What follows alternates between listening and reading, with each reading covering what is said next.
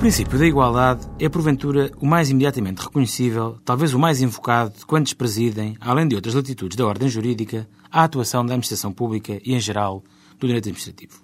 Com o põe expresso na Constituição, no bem conhecido artigo 13, encontra manifestações várias de caráter mais específico, como nos domínios da escolha da profissão e do acesso à função pública e aos cargos públicos, ou com grande relevância nos direitos dos trabalhadores. É um princípio carregado de sentido, numa célebre expressão, e não uma fórmula vazia, mais ou menos tautológica, que repita tradicionais e abstratas noções de igualdade. Dar a cada um o que lhe é devido, tratar igualmente o que é igual e desigualmente o que é desigual. A aplicação do princípio apresenta um requisito prévio, que se defina se determinadas situações devem ser consideradas como substancialmente iguais, em termos de merecerem o mesmo tratamento, ou, quando menos, um tratamento compatível com a sua essencial semelhança.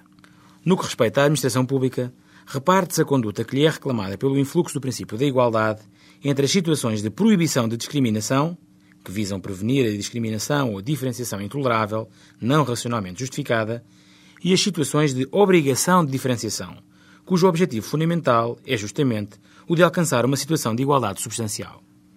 A relevância prática do princípio da igualdade ganha expressão no âmbito da margem de livre decisão administrativa, isto é, aquelas decisões cujo conteúdo não está determinado por regras jurídicas, e encontra plena aplicação no âmbito dos procedimentos administrativos competitivos, como é o caso dos concursos públicos.